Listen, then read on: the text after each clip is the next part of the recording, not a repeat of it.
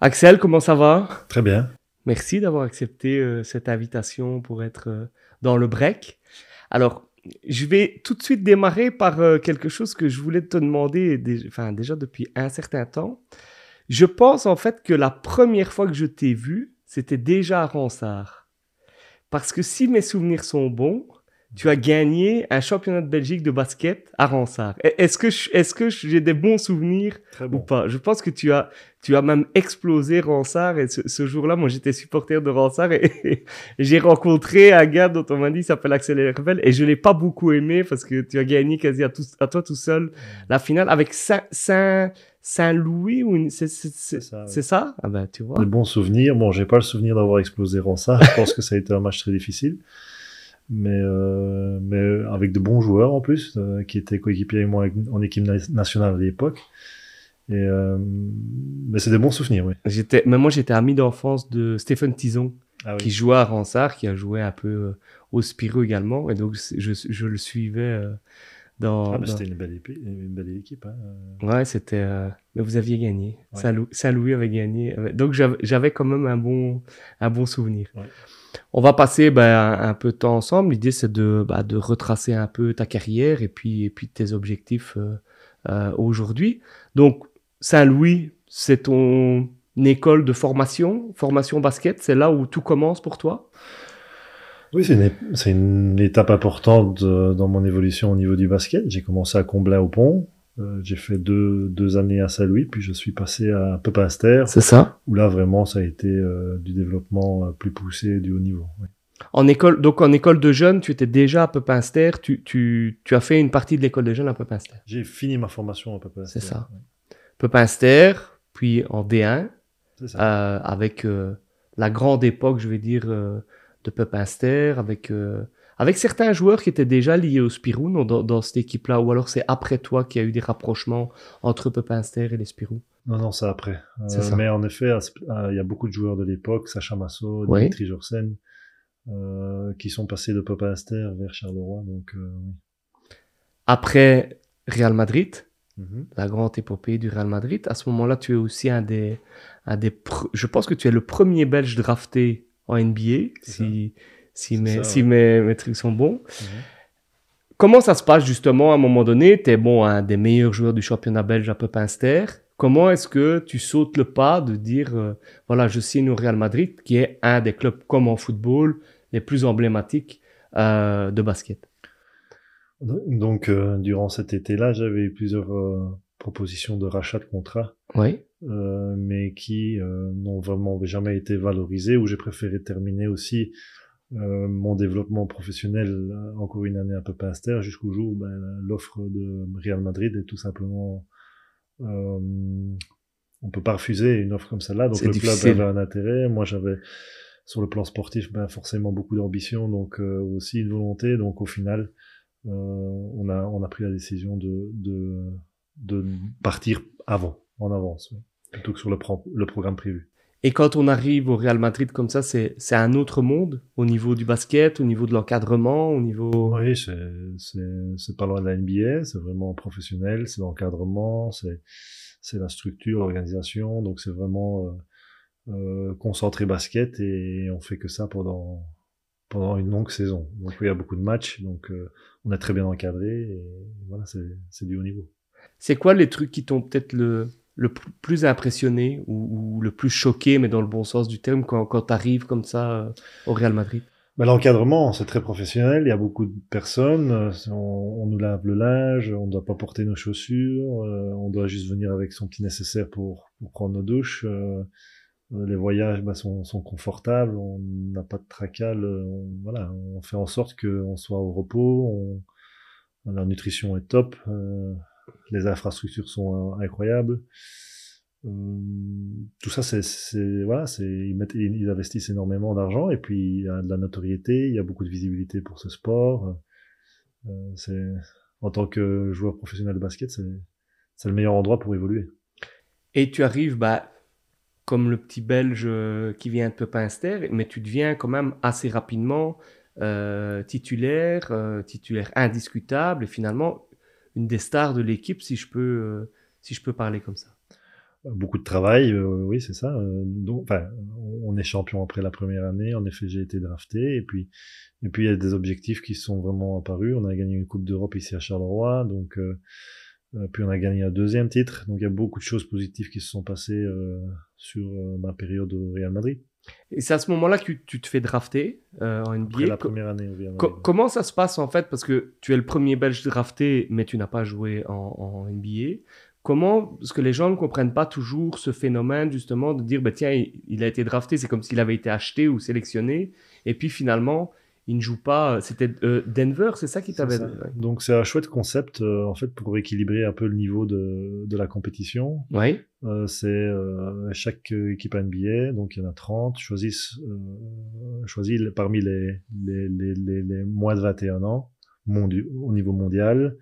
ils ont droit à deux tours de draft. Donc il y a 30 choix dans le premier tour et 30 choix dans le deuxième tour. Il faut savoir que moi j'ai été élu dans à la 52e position, donc Deuxième tour, il n'y a aucun contrat garanti. Donc c'est des négociations avec les franchises. J'ai été là-bas euh, durant un été euh, faire un peu des essais et, discuter avec euh, avec le, la franchise. Oui. Et il n'y avait aucune vraiment garantie de, de temps de jeu ou d'évolution ou de d'objectifs. Euh, ce qui moi était très important à l'époque parce que je voulais vraiment avoir un impact euh, dans un groupe, avoir des objectifs à atteindre et, et surtout jouer. J'avais vraiment envie de jouer, j'avais cette crainte de d'aller en NBA et ne pas avoir de, de, temps de, jeu. de temps de jeu, exactement. Et c'est pas, est-ce que à un moment donné ça a été un, un, regret? Ou alors tu te dis non, j'ai fait, j'ai fait le bon choix, c'était ce choix-là et, et... Non, je, je, je pense que j'ai tout donné ou je me suis donné des, vraiment l'opportunité d'y arriver. Euh, j'ai dû faire un choix parce que, en effet, moi, l'objectif c'était aussi de continuer. J'avais, j'étais sous contrat aussi avec Real Madrid, donc il y avait aussi un, aspect économique. Euh, même si euh, je pense que la prochaine, l'étape suivante pour moi à ce moment-là, c'était essayer de gagner l'Euroleague.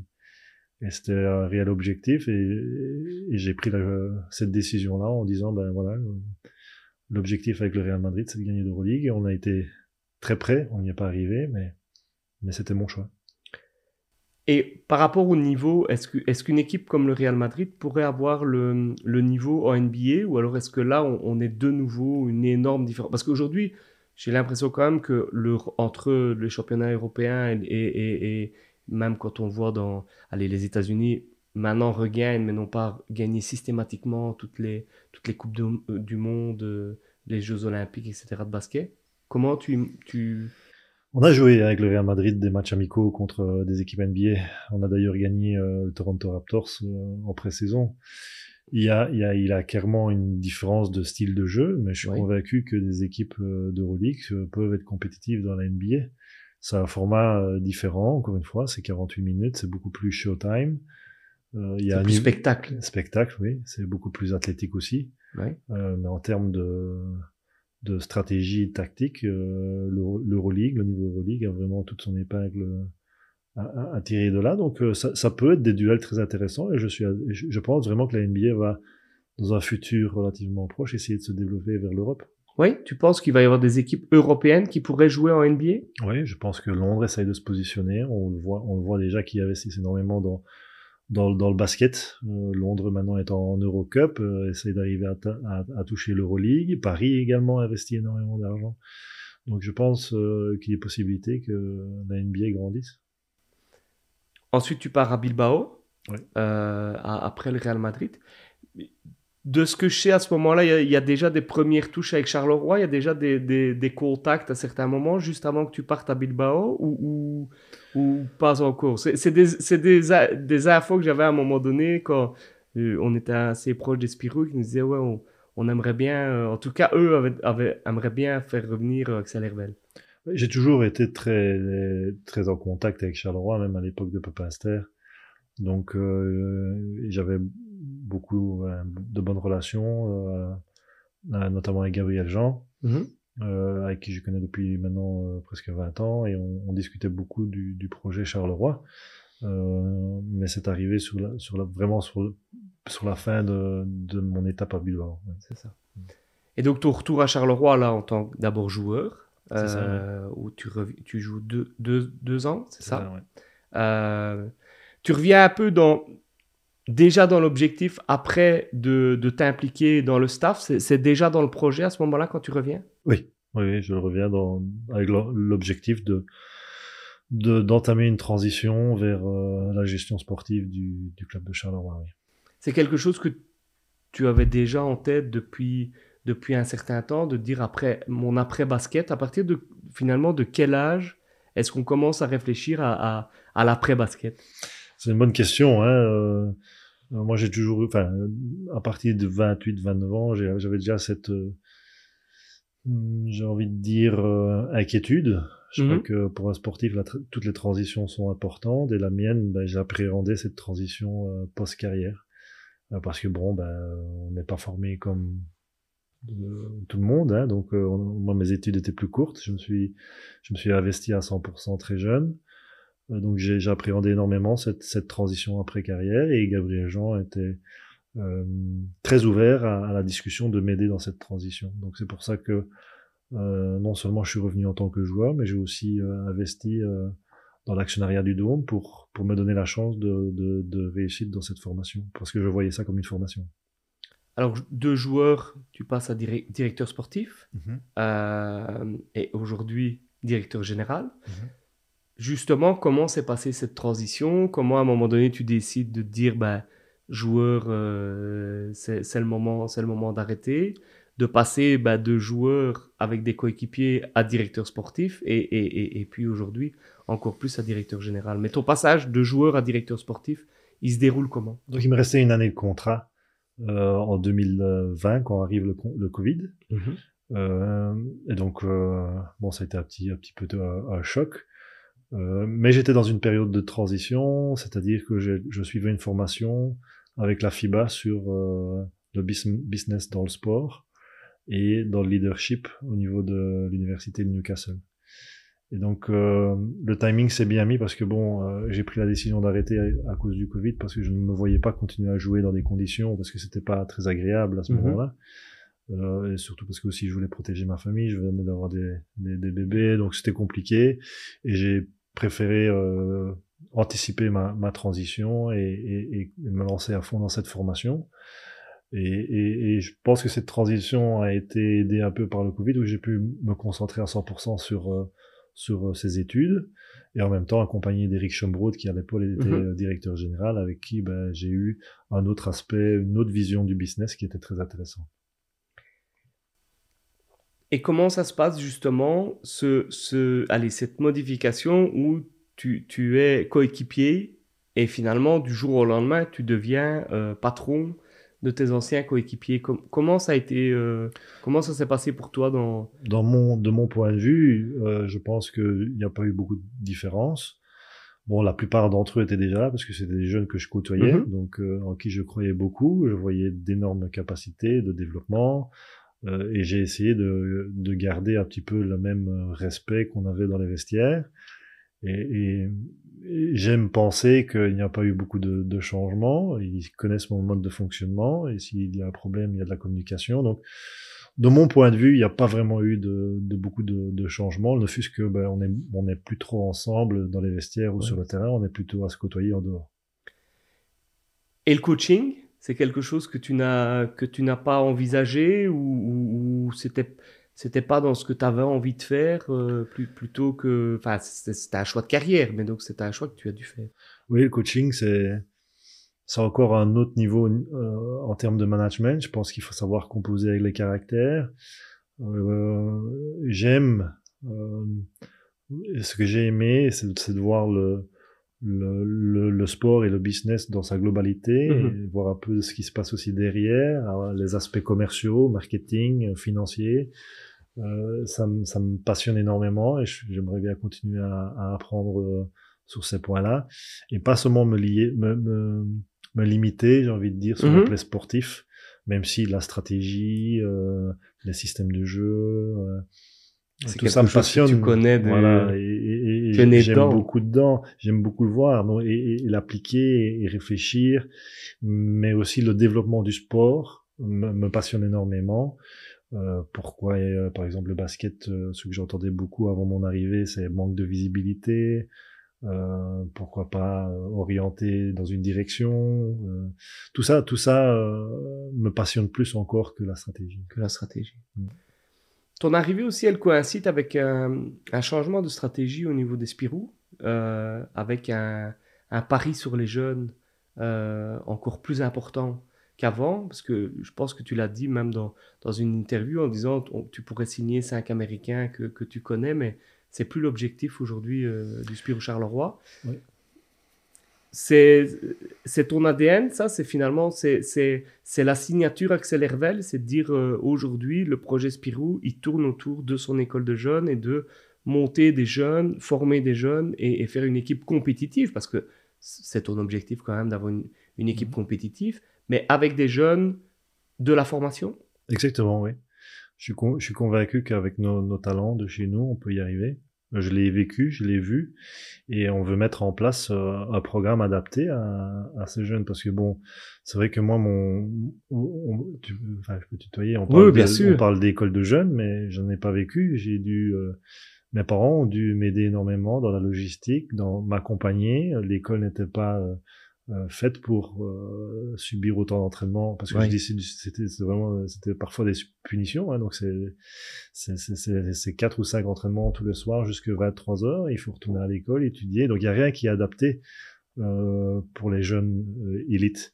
Et nous, on met en place une académie où on essaye justement d'aider à la logistique pour les parents, on essaye de soulager financièrement les parents, et surtout, on essaye de pousser les limites de ces jeunes pour qu'ils se donnent des perspectives pour être un jour professionnels. Et avec ce programme, nous, redevenir le Charleroi d'antan qui gagnait des titres. Est-ce que ça a été peut-être aussi un, un tournant difficile, enfin, le pourquoi de, de, du moins de visibilité c'est justement ces Américains qui viennent un an, qui s'en vont, et un manque d'identification des supporters au, projet Spirou? J'y crois à 100%. Moi aussi, mais je te pose la question, mais je, je pense crois à 100%, oui, oui. Euh, la stratégie que nous abordons pour, euh, pour l'académie est le développement du sport de haut niveau mais aussi l'identification. Je pense que euh, tout ce qui se passe dans nos écoles de jeunes est très important dans la promotion et le développement du sport. Et c'est pour ça qu'on doit vraiment créer une identification et faire en sorte que tous nos jeunes reviennent dans les salles et supporter nos, jeunes joueurs locaux. Et non seulement les joueurs locaux, aussi peut-être étrangers, mais il faut donner une continuité au développement de ces joueurs étrangers. Moi, j'ai connu euh, à l'époque, c'était Ron Ellis. Ben, il était là, pendant, il a été là pendant une décennie et on s'identifiait à Ron Ellis, Marcus Fayson ou André ouais. Donc, euh, c'est juste une, une paire d'identification. parce que les Américains, comme tu dis, c'était des Américains, mais, mais, mais qui, qui, ne restaient pas une année. Quoi. On les connaissait tous, en fait. Ils étaient, ils étaient quasi Carolo. Euh, et qui avaient un impact sur la région. Tout, tout à, fait. Donc, et qui avaient un rôle social. Et c'est ça qu'il faut un peu retrouver. Ouais. C'est quoi ton ton plan, du coup, à, tu t'es donné finalement combien de temps pour, pour à un moment donné, ben, je pense que l'école des jeunes, elle fait déjà ses preuves parce que vous gagnez, je pense que vous avez gagné des titres justement ce week-end. Tout à fait. Euh, donc l'école des jeunes fait déjà ses preuves, mais ils sont jeunes. C'est quoi ta perspective euh, en termes de temps? Notre, notre académie ici n'a même pas un an. Euh, le système qu'on a mis avec des écoles partenaires et avec des internats est tout récent. Euh, bon, les deux, les U21 et les U18 ont été champions wallons. Nous, clairement, on se positionne sur le national. Euh, il y a encore énormément de travail, euh, mais la philosophie prend, prend forme. Euh, je pense que euh, chaque chose doit prendre ses étapes. Maintenant, on voit aussi des résultats avec euh, les professionnels. On est la plus jeune équipe euh, de la de la Binex. On est dans la Golden. On est dans les cinq premiers. C'est un travail fait par les joueurs et par le staff qui est qui est qui est top. Euh, J'espère redevenir à 3 à 5 ans un club vraiment euh, phare du championnat. Phare du championnat. Oui. Ah, parce que un projet comme ça, finalement, tous les maillons de la chaîne doivent y croire parce que le coach doit y croire, le staff doit y croire. Enfin, il, il suffit pas d'avoir euh, toi comme dirigeant qui se dit on va parier sur les jeunes. Il faut, faut que le coach se dise ok. Je pense que ça a peut-être été aussi dans les choix de se dire il faut un coach qui travaille avec les jeunes. Ça doit être. Euh, tout a été, je veux dire, tout a été recruté pour que tout le monde pense que c'est politique sportive est la bonne. Euh, il faut aussi que nos partenaires nous suivent dans cette dans ce changement un peu politique parce qu'il y a il y a eu un changement qui peut-être des, partenaires ne se retrouvent pas avec euh, cette politique ou ces valeurs. Donc euh, oui, il faut il faut convaincre nos partenaires, il faut convaincre nos supporters, enfin tous les acteurs du du, du basket autour de nous ou, même du projet Dôme croient en ce qu'on est en train de mettre en place et à notre travail. Mais les partenaires alors, je me fais un peu, euh, mais comment ne pas croire en, un tel projet, justement, de remettre en avant des jeunes du cru, euh, de faire. Euh, de toute façon, c'est pas non plus que tu reprends une équipe qui était championne tous les ans et que tu décides de tout chambouler. Il, y avait besoin d'un nouveau souffle aussi, y compris avec. Non, mais c'est important de, d'attirer ses, ses partenaires vers cette vision qui est différente à celle du passé montrer qu'on est cohérent. Je crois qu'il faut montrer de la cohérence dans le travail et on, on voit que maintenant, depuis, euh, euh, j'ai envie de dire, deux, trois années, il y a de la cohérence. On continue, on maintient le cap. On réussit on ne réussit pas nos objectifs, mais il y a de la cohérence et c'était ça un peu l'objectif de cette, de ces premières années, euh, j'ai envie de dire.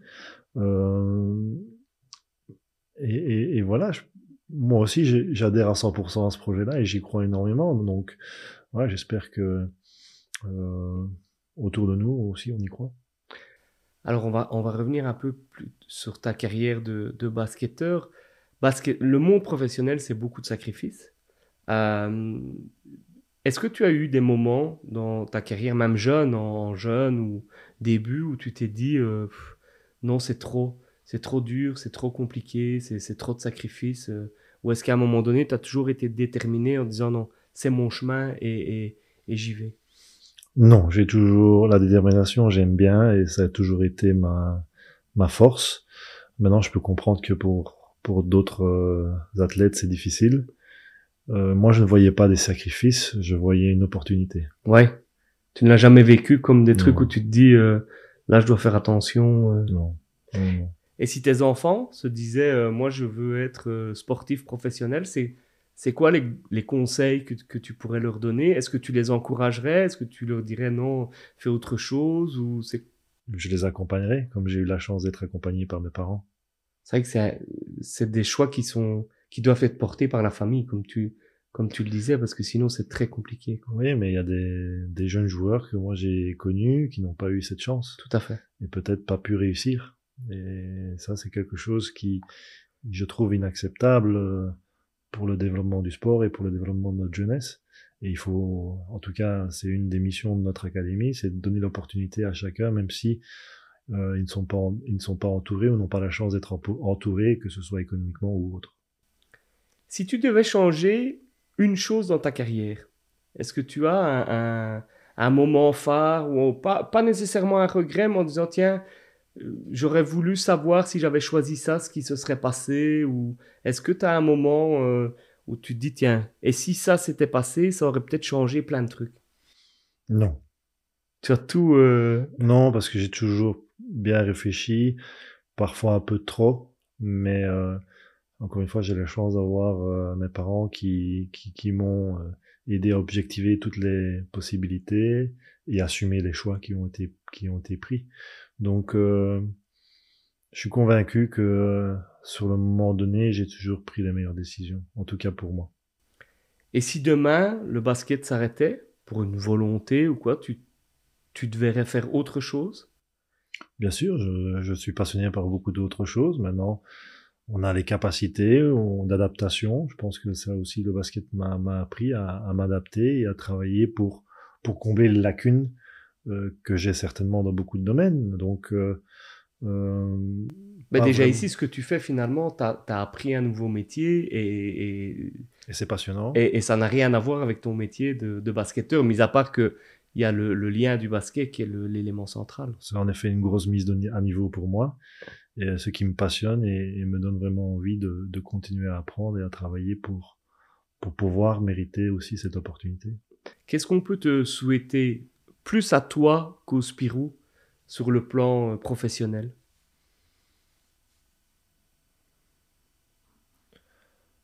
C'est-à-dire que je vois plus le projet Spirou ou Dôme que, moi personnellement pour l'instant. Donc, euh, euh, c'est juste me, souhaiter, me souhaiter que je garde le cap et que ma vision, ma stratégie pour, pour le Dôme reste la bonne option.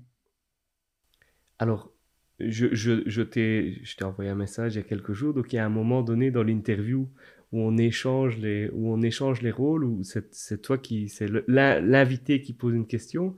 Est-ce que tu as su, euh, tu as eu le temps de, de, réfléchir à une question? Tu m'as dit, tu me prends un peu au dépourvu. J'entends que, que tu, tu, aimes le basket, euh, sauf erreur de ma part, je pense pas t'avoir vu un match de basket au Dôme. Est-ce qu'il y a une raison en particulier? Euh, Non, écoute, euh, c'est vrai que ça, ça fait très longtemps que j'ai plus été. J'ai été beaucoup dans ma jeunesse. Après, je suis, je dois l'avouer, je suis plus football. Mhm. donc, je suis plus souvent au stade, au stade qu'au dôme.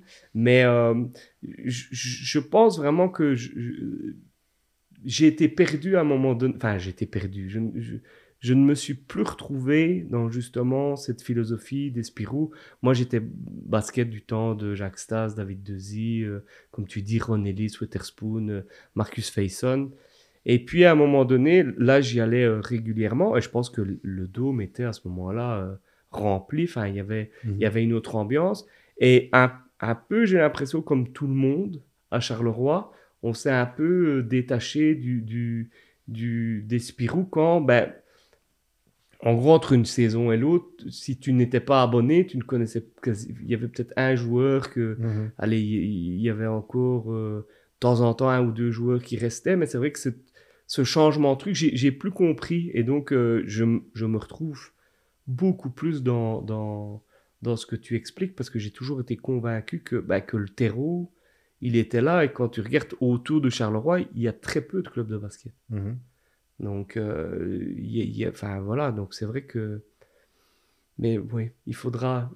honte à moi Il faudra que il faudra que je retourne au dos, mais c'est pour ça. C'est pour ça qu'à un moment donné, je me suis dit, ouais, il n'y a plus, plus l'ambiance qu'il y avait avant et, et, et, sans doute les résultats. Enfin, c'est aussi un cercle vicieux pour moi parce que les résultats. On a été mal habitués aussi avec les Spirou parce qu'on était champion. Enfin, mhm c'était contre vous. Par, ça a été une année, je pense. Hein, c'était contre Pinster. Donc, euh, donc, euh, donc voilà, c'est vrai que c'est. Non, mais l'histoire du, du Spiro est une vraie motivation, hein, parce qu'en effet, pendant beaucoup d'années, ils ont dominé le basket belge. Donc, et c'est une vraie motivation pour, pour nous, pour redevenir ce club à ce, niveau-là. Et comment vous, vous enfin, est-ce que vous avez une stratégie justement pour aller rechercher les gens au-delà du, du... Enfin, je pense que la stratégie d'avoir de, des jeunes qui vont monter, ça va amener, parce que tu défends l'école des jeunes, tu vas voir l'école des jeunes, des choses comme ça. Est-ce que vous avez d'autres perspectives en vous disant, euh, enfin, quand vous dites, il faut, euh, il faut aller chercher comment... J'ai pas d'idée, hein, c'est une vraie question. Euh. Parce que l'outil, l'outil, j'étais au Dôme pour un autre événement, l'outil est vraiment magnifique, quoi. Oui, oui, en effet. Donc, non, il y a on a, on a plusieurs idées. Je pense qu'on a des, des, des, idées sur, euh, sur comment redonner de la visibilité en digitalisant un peu le, le, produit. On a aussi des idées sur le, sur la, le ticketing et la billetterie, c'est-à-dire redonner une valeur à ces sièges pour où, où, où, le Spiro euh, historiquement a donné beaucoup de gratuité. Ici, nous, on veut redonner un peu une valeur et valoriser nos abonnés. Euh, et puis, et puis, bien sûr, euh, euh, les jeunes. Euh, quand on parle de la partie élite, c'est important, mais surtout encore plus bas au niveau euh, donner envie, à créer plus d'adhérents, faire des initiations, aller dans les écoles, parler de nous et du basket. tout ça sont des promotions des événements qu'on doit s'investir.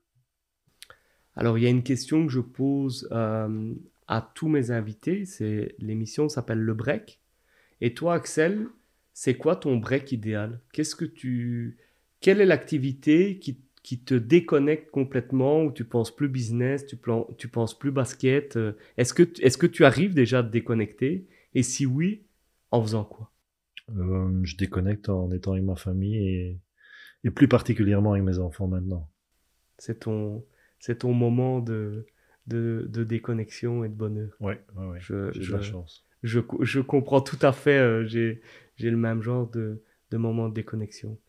Ben écoute Axel, merci. Merci beaucoup d'avoir euh, d'avoir accepté cette invitation. Sur, euh, promis, on se reverra. La, prochaine fois qu'on se voit, ça sera au Dôme. Et je suis assez content d'avoir une bonne mémoire parce que tu sais que ça fait, en fait, ça fait des années que je me pose cette question en me disant, est-ce que mon souvenir est bon? Est-ce que c'était vraiment Axel Hervel qui, qui, qui jouait à Saint-Louis, qui nous avait, euh, qui nous avait quand même battu? Tu as été élégant en disant, je vous ai pas battu facilement, mais on a quand même été, on en a quand moi, même été bien battu. J'ai le souvenir où ça avait été difficile. Ben, je pense qu'à Ransard, on avait une génération, c'était un peu une génération incroyable parce qu'on avait, je pense à ce moment-là, trois ou quatre joueurs en équipe nationale. Pour un club comme Ransard, c'est pas. Euh, c'est, enfin voilà, c'est quand même un petit club de base, une petite commune. Et on a été champion. On a été champion de Belgique une année, je pense l'année d'avant. Donc on était régulièrement en finale. Mhm. Mais cette année-là, on était en finale chez nous. Tout ça se passait chez nous et il y a un, Liégeois qui est venu nous, nous battre. C'était, Saint-Louis, c'était déjà, c'était déjà Saint-Louis Gretti, ouais. C'est ça. Et eh ben voilà, j'avais, j'avais un bon souvenir. Axel, merci. N'hésitez pas à partager, à nous suivre sur les réseaux, sur YouTube, partager, commenter et parlez-en autour de vous. Et on se retrouve dans deux semaines avec un nouvel invité. Axel, encore merci. Merci. Avec plaisir.